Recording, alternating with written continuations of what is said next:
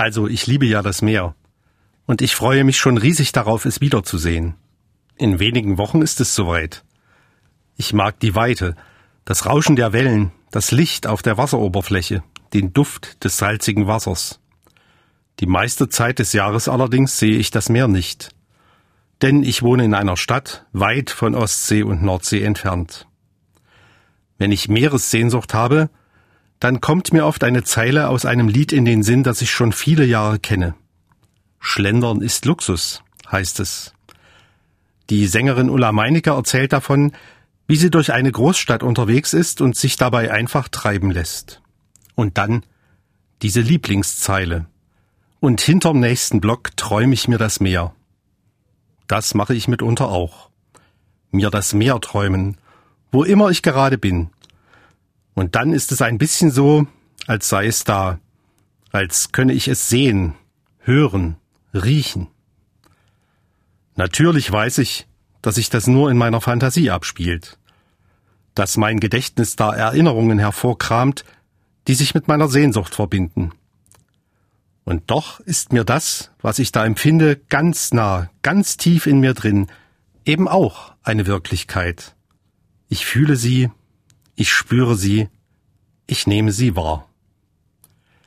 Wieso, so frage ich mich, rede ich dann davon, dass sich das nur in meiner Fantasie abspielt?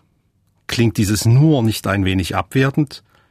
Und ist denn nicht das, was ich da auf meiner Fantasiereise erlebe, unglaublich wertvoll? Doch, das ist es. Und deshalb möchte ich dem nachgehen, was meine Fantasie mir zeigt und was sie mich lehrt. Es ist schön, wenn ich mir beim Schlendern durch die Stadt hinterm nächsten Block das Meer träumen kann. Es tut mir gut. Es berührt mich. Es ist wertvoll. Es ist wie ein Geschenk. Denn es kostet mich nichts. Und es macht mein Leben reicher. Fantasie bereichert mein Leben. Sie erweitert meinen Horizont. Sie weitet meine Gedanken. Und sie weitet mein Herz. Unmögliches macht sie möglich. Mit ihr kann ich mich sogar an die Lüfte erheben. Ganz ohne Flugzeug oder Ballon. Eine feine Sache, finde ich. Wenn es denn stimmt, dass die Fantasie ein Geschenk ist, dann stellt sich natürlich auch die Frage, wer es denn ist, der mich da beschenkt. Klar könnte ich darauf eine ganz simple Antwort finden. Das alles, so könnte ich meinen, komme aus mir selbst. Mir ist das allerdings ein bisschen zu wenig. Und sich selbst zu beschenken ist ja auf die Dauer auch ziemlich langweilig. Für mich als Christen ist die Fantasie, wie alles Lebendige, ein Geschenk Gottes. Oder besser gesagt, die Möglichkeit dazu, die Fähigkeit, Fantasien zu entwickeln und zu entfalten, die Fähigkeit, über den Augenblick, über das Unmittelbare hinauszuschauen. Das legt Gott in mein Leben hinein. Und dafür bin ich ihm dankbar. Die Möglichkeit zur Fantasie. Ein Gottesgeschenk. Horizonterweiterung der Gedanken und des Herzens. Dieses Geschenk nehme ich gerne an. Aber dann liegt es natürlich auch an mir, was ich aus diesem Geschenk mache. Denn es gibt ja nicht nur solche Fantasien, die mich hinterm nächsten Block das Meer träumen oder die mich fliegen lassen. Fantasien, die voller Lebendigkeit sind, voller Sehnsucht, Fantasien, die mir das Leben in Fülle vor mein inneres Auge stellen. Es gibt ja auch die anderen, die zerstörerischen, die grausamen, die bedrohlichen. In meiner Fantasie kann ich mir oder anderen Menschen das Leben zur Hölle machen. Ich kann Menschen den Gar ausmachen. Ich kann Städte, Länder, kann ganze Welten auslöschen. Ich kann mir vorstellen, was alles Schlimmes passieren kann und mich ganz darin einspinnen. Ich kann mich über andere erheben und sie klein machen. Auch das kann ich. Und wenn ich merke, dass ich das kann, dann erschrecke ich. Denn so möchte ich ja nicht leben, so möchte ich ja nicht sein. Deshalb ist es wichtig, so meine ich, auch seinen Fantasien kritisch zu begegnen. Kritisch, das heißt ja genau betrachtet unterscheidend. Wenn es gut gehen soll mit meinen Fantasien, dann muss ich sie unterscheiden lernen. Das entscheidende Kriterium ist dabei das gleiche, das ich für alles anlegen möchte, was in mir ist und was aus mir kommt. Die für mich alles entscheidenden Fragen sind, fördert das, was ich denke, sage, tue, das Leben? Trägt es bei zu Befreiung und Erfüllung? Dient es einem guten und gedeihlichen Zusammenleben? Oder hat das, was ich denke, sage, tue, etwas Zerstörerisches? Wird Leben dadurch beeinträchtigt oder zerbrochen? Macht es Beziehungen kaputt? Wenn ich Jesus richtig verstehe, sind genau das die entscheidenden Fragen, mit denen er kritisch an das Leben herangeht. Unterscheidend. Und davon möchte ich lernen, ein Leben lang, auch für meine Fantasien. Die Möglichkeit zur Fantasie, ein Gottesgeschenk. Diese Chance möchte ich gerne ergreifen. Die Chance zur Horizonterweiterung in meinen Gedanken und in meinem Herzen. So dass der Lebenshorizont sich weitet, sich neue Lebensmöglichkeiten eröffnen. Das Leben wird dadurch reicher. Immer dann, wenn sie dem Leben, einem Zuwachs an Lebendigkeit dienen. Nun kommt es freilich auch vor, dass Menschen sich ganz in ihren Fantasien verlieren und ihnen damit der Bezug zum Augenblick zum Tatsächlichen verloren geht. So einen Menschen nennen wir einen Fantasten oder eine Fantastin. Das ist dann wie eine Flucht vor dem Leben und es tut nicht gut, der betreffenden Person nicht und auch nicht den Menschen, mit denen sie zu tun hat. Deshalb ist es wichtig, sich nicht nur zu fragen, ob die Fantasien lebensdienlich sind. Auch die Frage, wie sie sich mit der Realität verbinden, ist von Bedeutung.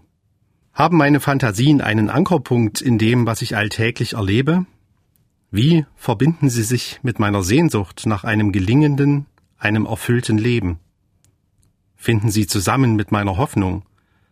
Und bringen sie mich ins Tun oder lähmen sie mich eher? In meiner Fantasie gibt es eine Welt ohne Kriege und ohne verhungernde Kinder. Da sind Menschen einander wohlgesonnen, anstatt sich anzufeinden und das Lebensrecht streitig zu machen. Alle haben das, was sie brauchen. Ein Dach über dem Kopf, ausreichend Nahrung und Kleidung, Annehmlichkeiten, die Genuss bereiten. Und Menschen lassen einander sein, wie sie sind, und freuen sich an der Vielfalt des Lebens. Da ist für ganz vieles Platz und Raum, nur nicht für das, was das Leben kaputt macht. Kurzum, in meiner Fantasie gibt es eine heile Welt, eine geheilte Welt, eine Welt, die voller Leben ist, eine durch und durch lebendige Welt. Die Welt, in der ich lebe, ist freilich anders. Gewiss, von all dem Guten und Schönen gibt es da auch, und zwar nicht zu knapp. Aber es gibt eben auch das andere, das Zerstörerische, Bedrückende, Lebensfeindliche. Was verrät mir meine Fantasie? Dass ich eine tiefe Sehnsucht in mir trage, eine Sehnsucht nach Heilung, danach, dass Menschen miteinander und mit ihrer Umwelt zurechtkommen, dass sie sich gemeinsam ihres Lebens freuen können. Und sie gibt meinem Verhalten eine Richtung. Jedenfalls versuchen möchte ich es, dass auch durch mich ein bisschen mehr wahr wird von dieser Fantasie einer heilen, einer geheilten Welt.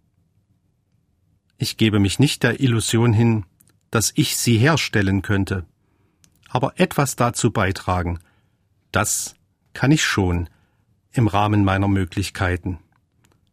Und dazu brauche ich sie auch, diese Fantasie. Ich bin ziemlich gewiss, dass Gott diese Fantasie mit mir teilt. Oder genauer, dass ich sie mit ihm teile. Denn immer wieder erzählen durch die Geschichte hindurch Menschen in Gottes Namen und Auftrag von diesem Traum Gottes, dass die Welt heil wird, dass alles gut wird, und schön. Wenn denn die Fantasie etwas so Gutes und Schönes ist, ein Gottesgeschenk, etwas, das das Leben anregen und fördern kann, stellt sich mir noch die Frage, hat Gott eigentlich auch Fantasie? Also, ich denke schon. Schauen wir uns doch einfach mal um. Was für eine Pracht. Was für eine Vielfalt an Farben und Formen und Düften. Wie viele Geschmacksnuancen auf der Zunge Wie viele Arten freundlicher, heilsamer, zärtlicher Berührung.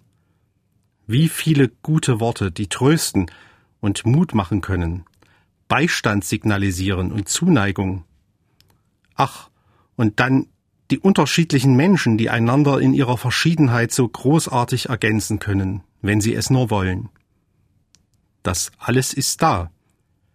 Und es ist nach meiner Überzeugung kein Zufall, dass es da ist, sondern verdankt sich der liebevollen Absicht Gottes, verdankt sich seinem schöpferischen Handeln, verdankt sich seiner Lebendigkeit.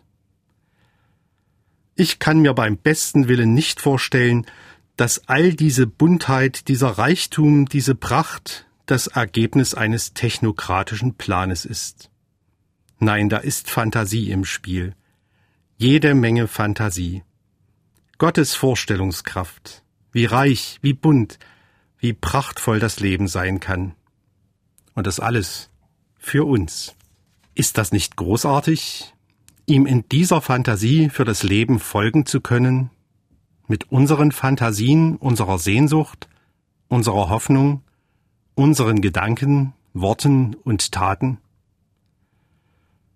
Ich wünsche Ihnen einen in diesem Sinne fantastischen und fantasievollen Sonntag. Und wenn Sie Sehnsucht nach dem Meer haben, träumen Sie sich's doch einfach hinterm nächsten Block. Oder wo immer Sie gerade sind. Denn der Fantasie sind keine Grenzen gesetzt.